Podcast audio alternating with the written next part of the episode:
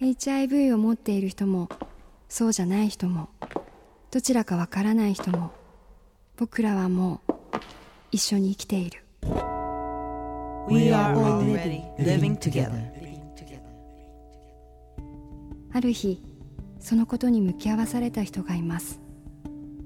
ある日そのことを知らされた人がいます。ある日そのこととともに生きると決めた人がいます HIV 電子顕微鏡の中の小さな小さなウイルスが私たちの毎日に投げかける大きな大きな影。世界にエイズが現れて25年。この手紙にはエイズに影響されて生きる人々の人生のごくごく一部が記されています。 Living Together 一緒に生きている。この手紙の中にあなた自身の姿を探してみませんか？箭内道彦です。東京 FM アナウンサーの柴田幸子です。今週のバイブルは HIV 陽性者とその家族恋人たちが綴った手紙をきっかけに日本の HIV エイズをめぐることをあなたと一緒に考える Living Together Think About AIDS をお送りしています。今日手紙を朗読してくださるゲストとしてお迎えしたのは内田俊菊さんです。よろしくお願いします。よろしくお願いいたします。え内田さんと柳井さんは今回が初対面ということなんですけれども、そうですね。なんでも内田さんは、ね、柳井さんにお会いするのをとても楽しみにされていたと。はい、お会いしたかったです。いや人に会いたかったって言われることって意外と暮らしてる中であるようでない、あ、そうなんですか。ので今年初めて言われました。今年ってもう終わりかけてるよ。それドキドキしてます嬉しいですあ、そうですか。まさあ内田さんにはここで早速その朗読をお願いしたいと思いますあ、はい。 Face to Face。これは、ゆうちさん。27歳、東京都在住。職業、休職中。感染発覚してから4年5ヶ月。服薬歴3年11ヶ月の方が書かれたものです。3年半続けたバイトを辞め、就職活動をしてみることにした。学校を中退してからずっとバイトをしてきた自分にとって人生初めての就職活動となる。考えあぐねた上で HIV に感染していることを面接で言おうと決めたのは最初の面接の前日だった。就職という場面では絶対に言わない方がいいと周りは口を揃える。自分でもそう思う。キャリアもなく、アトラクティブな人柄もなく、その上健康上での問題まで出されたら採用する人などおそらくいないだろう。自分のことを本当に考えてくれる人ほど社会は優しくないよと強く肩を叩く。その重みを感じながら、それでも HIV の感染を隠すことが自分をよく見せるということになることにわずかな違和感を覚えずにはいられなかった。つまらないことに肯定しているようで自分自身に何度も問いただした。感染を知られないようにして働く人の方が多いだろう。それを間違っているとは決して思わない。好奇心だったかもしれない。HIV に感染している自分を他人はどんな顔で見るのか見てみたかった。そしてそれを自分の目で見ずに社会は優しくないと思いたくはなかった。面接が始まってしばらくして HIV に感染していることを話した。面接をしてくれていた女性の表情が困ったようになり、亡くなっていった。あなたの体が心配です。と彼女は繰り返した。短期ではちょっととバイトを断られる時の口調に似ていて、少し悔しかった。この病気のことを説明し、自分は健康なんだと胸を張ったけれど、彼女の表情が戻ることはなかった。どうせすぐ死ぬと思っているのかな、と思いながら深く頭を下げて会社を後にした。大きく息を吸って頭を上げた。頭を上げて歩くしかない。そう思った。自分が見たがったそれは悲しいほどの無表情だった。と面倒だったのだと思う。自分だって面倒だ。知らなければ楽だったかもしれない。知らせなければ楽だった人もいるかもしれない。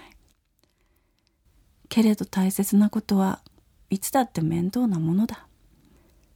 できる限り目を閉じずにいられたらいいと思う。どんな表情も自分は見たいと思っバイブルがお送りしています Living Together Think About AIDS 特集。内田春菊さんによる朗読でした。朗読していただいた手紙のはい、どこが内田さんのこう胸に触れました、やっぱユージさんが、うん。その社会に向けて自分のことをちゃんと話してそうどういう反応されてもそれをちゃんと自分の中に取り込んでいこうっていう姿勢がとてもいいことだと思うちょうど息子がですね16歳になって高校生になったから初めてバイトの面接に行ったとこなんですよ、うん。でね今日ね結果が分かるらしい。んまだこれからですか？電話がかかってこなかったら落ちてるらしいですけど、その全然健康でもドキドキするようなことを、うん。本当に大変だろうなと思って、ん。でもし私のところにそのし一緒に仕事したいって言ってその感染者の方が訪ねてきたらそっちだったらどんな気持ちだろうとかいろんなこと考えましたね。この手紙ってユージさんの側に立って朗読を聞くのと、は面接官の彼女の気持ちになって聞くのと2つの聞き方があるなと思って僕聞いてたんですけど、ね今、まあ、ユージさんはここでこういうことを感じて、うん。これからもうどんな表情でも自分は見たいと思ったってはい。おっしゃってますけど、この彼女はこの後どうしたんだろうっていううん。のを僕はちょっと感じ考えちゃったんですよね。ね。うん。家に帰って「いや今日こういう人が来たのよ」って話をしたのかね。そういう表情をしてしまった自分についてずっと今も何か心に引っかかってるのか、うん。なんかこの人のことが僕ちょっと気になってそうですよね。うん。その人もきっと戸惑ったんだろうし、うん。どういうふうに反応してあげればいいかすっごい悩悩んだと思うんですよねその短い時間で、内田さん自身も漫画とかはい。文章とか演技とか、表現ということがもう生活の中心でいらっしゃいますよね。はい。まあ自分の中にあるものをはい。外に出したり人に伝えたりすることではい。何か変わってくることってあるんでしょうか？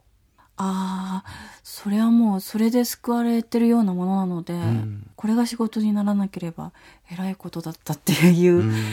虐待されて実家で、虐待出身なもんですからやっぱりね人の反応が一番こうきますよね。きつい反応とかされちゃうと、うん。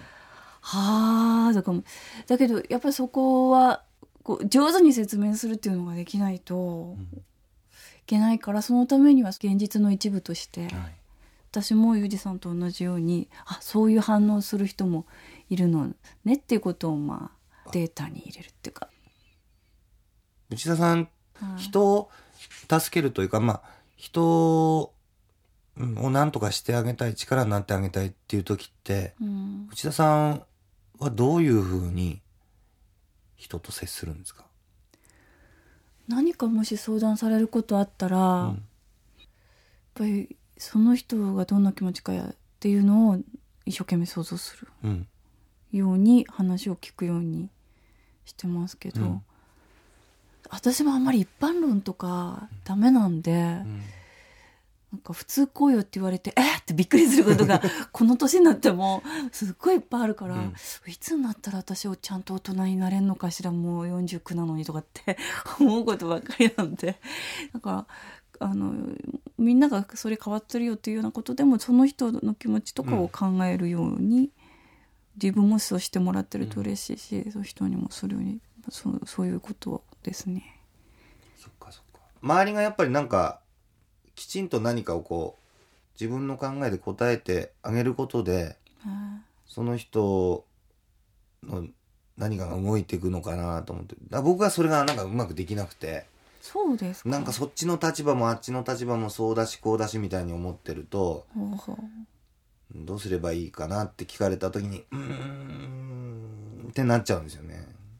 いやでもきっうんとその、柳井さんがうーんって困ってることが表現になってると思いますよ私。そうですか。本気で考えてるから困ってるわけじゃないですか、やっぱほら口だ口だけこうこう言葉が滑る人っていうのも稀にいるから、うん。だから困ってるだけだった自分ってもし思われてても、それが本気で表現になってたら、うん。それを見てこう癒されるとか、うん。救われる人もいると思いますけど、とかまあこいつに相談してもしょうがないから次の人に相談しようっていうきっかけにはなるんですもんね。もし今周りで HIV に感染したんだよということをカミングアウトされる方がいたらどうされますか？どうしましょうね。いやー例えば柳井さんがそうですとか、はい。ディレクターさんがそうですとか言われても「そうなんだ元気そうじゃないですか」っていう感じですかねきっとね。どうしたどうしたらいいんですかね。やっぱり知識があればいいのかな、そうだな。まずこの3月もあの友人ががんで亡くなったんですけど、それも分かって1ヶ月目ぐらいに話ししてくれたんだけど一緒に右往左往して最後お家でみんなで見送ったんですけどもね、私もすごいだからがんのこと勉強ししたんですよその時もね、本読んだりして。それは自分の子供がなんかあ喘息だとか言うと喘息の本読んだりとか、アトピーの本読んだりとかそういうのと同じで知識あるといいかもしれないですね。いいかもしれないですね。ね。うん。そう今カミングアウトって言ってこうちょっと思い切って話さなきゃいけないことって他にもあるけど、うん。その時はやっぱりあそうなんだって思いますけどその後は別に普通？かな、もしかしたらうつるかもしれないっていう恐ろしさとかねあると思うんですけどだけど普通の人はそんなねかかった時に自分でもちゃんと知識を得て落ち着いたらたくさん線を引かなくてもあ本当に気をつけることはごくわずかだっていうのは分かっているので本当にパニックになっちゃダメなんだなっていう、そそれはよく考えますけど。いや僕あの「あそうなんですか」に結構衝撃を受けたというか そうだなって思えて今日会ってよかったなと思ったんですよ。やっぱりこの HIV との接し方ってはい。この仕事やれって言われて呼ばれてきて すごい難しい仕事だなと思ったりですよね。あとはまあ HIV じゃなくてもねいろんな病気の人との接し方とかはい。悩みのある人との接し方って難しいなと思ったんですけどそれは多分自分のなんか心のテクニックとかねうん。なんか年輪から来る深みみたいなのをなんか発揮しなきゃいけないからって思うとあどうしていいか分かんなくなるんですけどそれそういうものあんまないから。ーそんなことない、ただそれは知ってれば本当に病気のことを知ってさえいれば、うん。それだけでいいのかもしれないなっていうのをうん。僕内田さんの話からうんそれより難しいことを求められてるような気がしてあちょっとすいません。俺ちょっと俺には無理ですってなるけどーうんだからもうなんか知ることだけでいいって思ったら気がちょっと楽になったというかそれをうん内田さんの話今日全体の聞いててちょっと楽に楽になってダメなのかいいなのかわかんないですけど また明日からの収録にこう臨む態度がちょっと変わりましたね僕。あそうですか、ええ。本当。ありがとうごいざいます